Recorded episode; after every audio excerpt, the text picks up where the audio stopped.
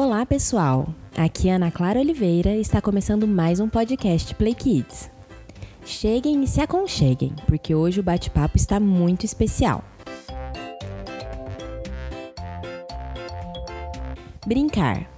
Ato tão simples e ingênuo, mas tão importante, assim como a leitura.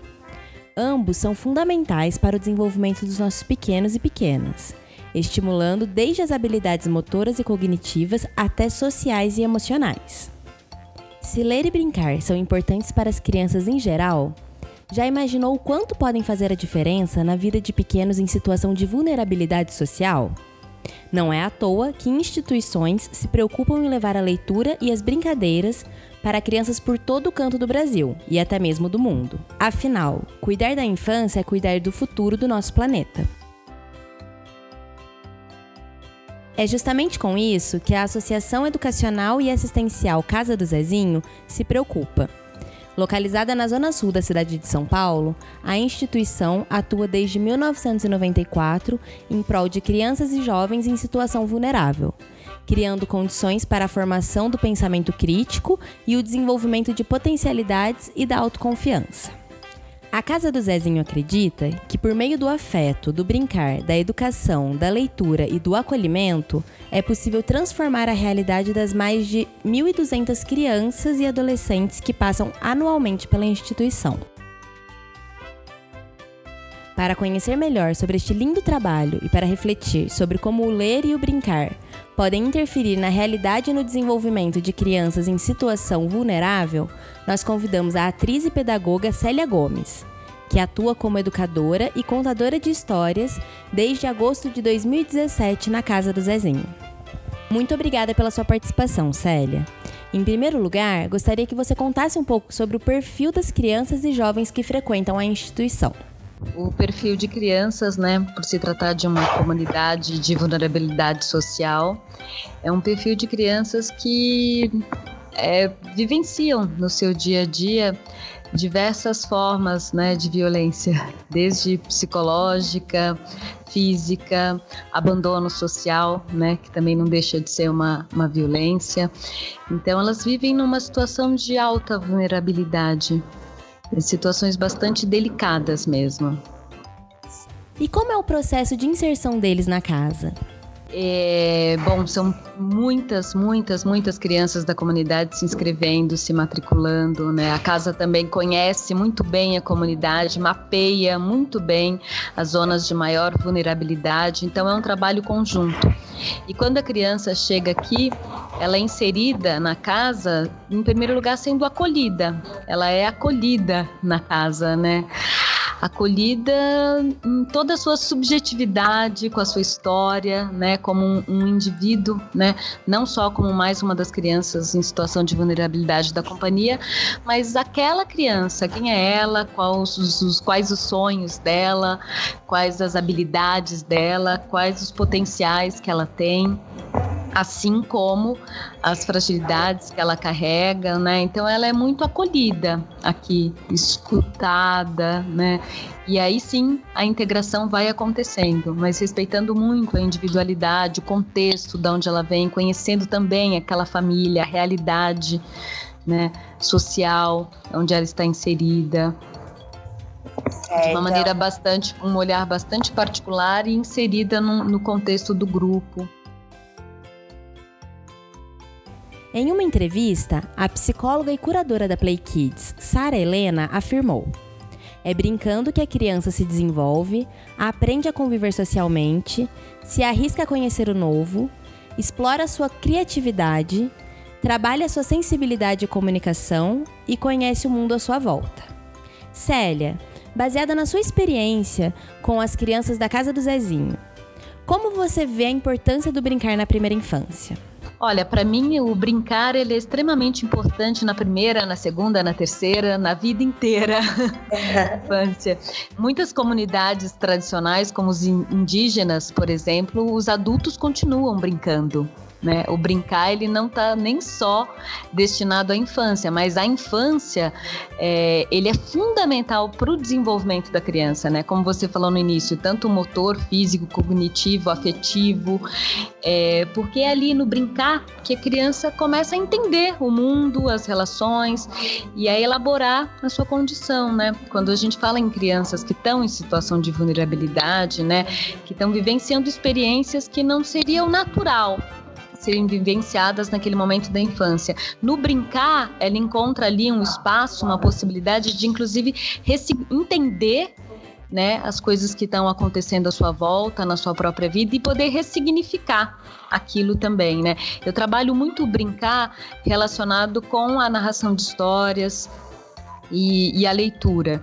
E eu percebo que as crianças aqui encontram né, é, um entendimento para sua condição através das histórias. Então a gente trabalha uma história, depois a gente brinca a história, eles se tornam personagens da história, eles recontam a história. Né? O jogo, o brincar está sempre presente, inclusive quando estamos trabalhando a leitura.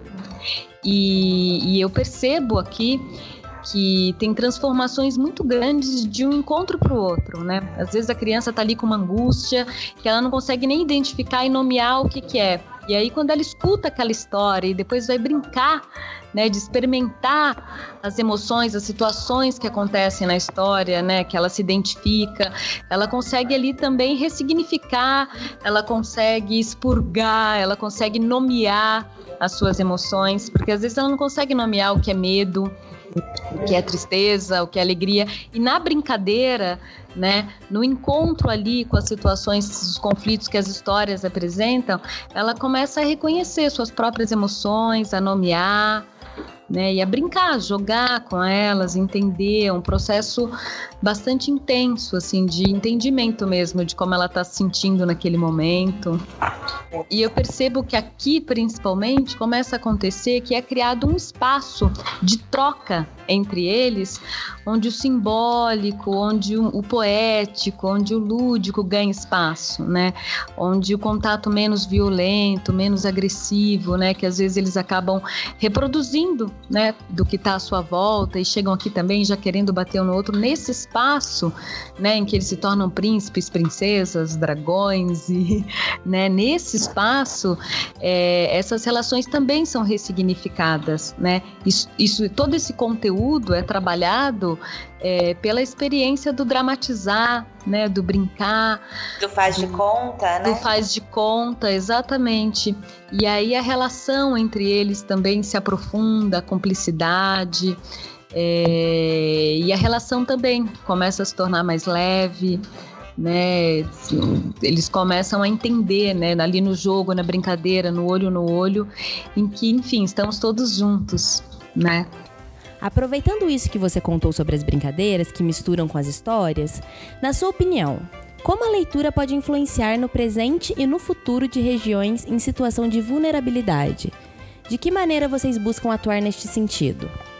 Olha, eu, pessoalmente, particularmente, assim, há 13 anos eu trabalho com as histórias, né, pesquisando, refletindo sobre o poder que elas têm de transformar, de curar, as histórias como bálsamo, é, com bebês e população adulta, crianças em todas as idades, nas comunidades de vulnerabilidade, porque eu entendo as histórias como esse bálsamo que vem aliviar, né, algumas angústias, mas também angústias, mas também como um mapa de instruções, né? Todas as histórias, elas, as boas histórias, elas carregam muita sabedoria, muitas instruções, muitas oportunidades de adentrar universos que na vida prática talvez isso não fosse possível. Então eles começam a ter acesso a sabedorias de outras culturas. Aqui na casa, por exemplo, eu tenho trabalhado com eles mitologia grega, contos orientais, contos brasileiros, lendas indígenas. Então, é um compartilhar de experiências, né, e saberes de diversas culturas. Então eu percebo que isso não só para as crianças, como os adultos, principalmente nessas é, comunidades que estão em situação de vulnerabilidade, que têm menos acesso né, ao brincar, à leitura, isso se torna essencial. É um alimento para a alma, né, um alimento para a alma, uma possibilidade de adentrar outros saberes e, e de, de, que isso se transforme em experiência e conhecimento mesmo de vida, de poesia, de ludicidade. Sim, essa questão das histórias é algo que trabalhamos bastante aqui na Play Kids também. E é importante não só para as crianças, mas para os adultos, para as famílias e para a sociedade como um todo. Sim, eu sempre peço para eles, né, depois da roda de histórias, eles ficam encantados com as histórias. Eu falo: agora você vai chegar em casa hoje e vai contar essa história para alguém para o seu irmão, para o pai, para a mãe, para o vô, para a avó, para quem tiver na sua casa. Você vai presentear, né? E também pedir que os pais contem as histórias que ouviram quando era criança, vai falar do livro, vai levar para que o trabalho não fique só aqui, né? Para que a gente consiga chegar nas famílias, né? De que a conexão com as histórias, com os livros, com a leitura, ela possa ser expandida para a família né? Não Sim. só para aquela criança que está sendo atendida. Então eu brinco que eles estão se tornando também contadores de histórias, que quando você é iniciado no mundo das histórias, você também se torna um guardião das histórias e responsável por continuar transmitindo. E tem sido muito bonito ver que chega na, no encontro seguinte, alguns chegam me relatando que contaram a história para o irmão, para o pai. E isso para mim é bastante especial, porque é realmente essa expansão, uma apropriação da criança, né? Também do ato de narrar, daquela experiência que ela vivenciou, ela se apropria e começa a expandir aquilo. E isso é, é lindo, é muito especial contribuindo até mesmo para o fortalecimento dos vínculos familiares que podem em algum momento ter se perdido ou se enfraquecido. As histórias exercem esse papel também. Exatamente, isso é um ponto muito fundamental aqui, porque muitas não têm esse contato do pai colocar na cama para dormir, contar história, né, do olho no olho, do colo. Tanto que quando eu vou fazer a roda de histórias com eles, eu sento para contar, eles sentam em roda em volta, daqui a pouco eles começam a deitar e muitos vão se arrastando para deitar no meu colo. para ouvir a história. Então você percebe ali nessa né, busca do vínculo afetivo também que a história, né? Eu brinco com eles, eu falo contar a história para mim é uma expressão de amor, né? Então é e eles conectam muito com isso porque eles vão e aí quando a gente também tem aqui, que é muito especial, alguns encontros que a gente promove para a família e as crianças. E aí sim eu falo para eles também dessa importância do olhar no olho e, e crio situações em que os pais interagem com as crianças a partir né, da, da leitura e do brincar. Para mediar um pouco, para convidar um pouco a família para essa experiência em casa. Aí, né, só eles aí, essa experiência mais íntima do brincar junto, do trocar histórias né? Eu falo, conta as histórias que você ouvia quando era criança, pega um livro para ler, porque isso para criança, como você citou, é muito importante como fortalecimento de vínculo e como troca de experiência afetiva mesmo, né? De carinho. Contar história é um ato de carinho. Para finalizar, você pode contar um pouco para a gente sobre o trabalho que a instituição desenvolve atualmente e como as pessoas podem colaborar? Bom, a Casa do Zezinho atende cri, né, crianças e jovens é, em atividades interdisciplinares, em oficinas né, ligadas às expressões artísticas, terapêuticas, educacionais, pedagógicas, visa uma, uma formação, né, um despertar do indivíduo é, como um todo, de maneira integrada. E por isso tem vários projetos acontecendo aqui. E para que esses projetos realmente possam acontecer, eles precisam de apoio. Então, todo o apoio de doações, de, de doações em dinheiro, de doações em produtos e de doações em materiais, são todas muito bem-vindas. É só entrar em contato diretamente com a casa. Temos o site da Casa do Zezinho. Entrando diretamente em contato com a casa, é, a empresa ou a pessoa física que deseja apoiar algum projeto específico, apoiar a casa de alguma maneira, é, será encaminhado para o projeto ou para o setor determinado e toda e qualquer ajuda que venha né, com essa intenção também de, de acolher e de nos ajudar a despertar essas crianças e esses jovens lindos que chegam aqui e que precisam ser acolhidos e fortalecidos no seu lado saudável, forte, sonhador e cheio de potencial. Então, toda e qualquer ajuda, porque para o projeto continuar acontecendo, ele precisa desses apoios, né? E a sociedade é como um todo pode participar, pode apoiar, cada um da sua maneira, tanto a física como as empresas, como as, os, o próprio poder público. Parabéns pelo lindo trabalho de vocês e muito obrigada pela sua participação aqui com a gente, Célia. Foi muito bom tê-la conosco. Eu que agradeço, foi um prazer e uma grande oportunidade de discutirmos e refletirmos juntos aí sobre esse tema que realmente é muito importante. Aproveito para contar sobre a parceria entre Play Kids e Casa do Zezinho. Na campanha Quero um Mundo Melhor, a cada nova assinatura realizada até 31 de dezembro de leiturinha ou Play Kids App, a Play Kids se comprometeu a doar um kit de livros para as crianças acolhidas pela Casa do Zezinho e pela Fundação Cafu. Esperamos assim fortalecer ainda mais a missão de transformar a realidade de nossas crianças e adolescentes. Nós agradecemos profundamente a parceria.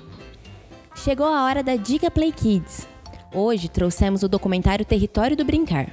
Realizado pelo Instituto Alana, o filme viajou por cada cantinho do Brasil para registrar as diferentes formas de ser criança em um retrato sensível sobre a infância e sobre a importância do brincar. Para saber mais, acesse territoriodobrincar.com.br. Muito obrigada a todos que nos acompanharam hoje e não percam o próximo programa.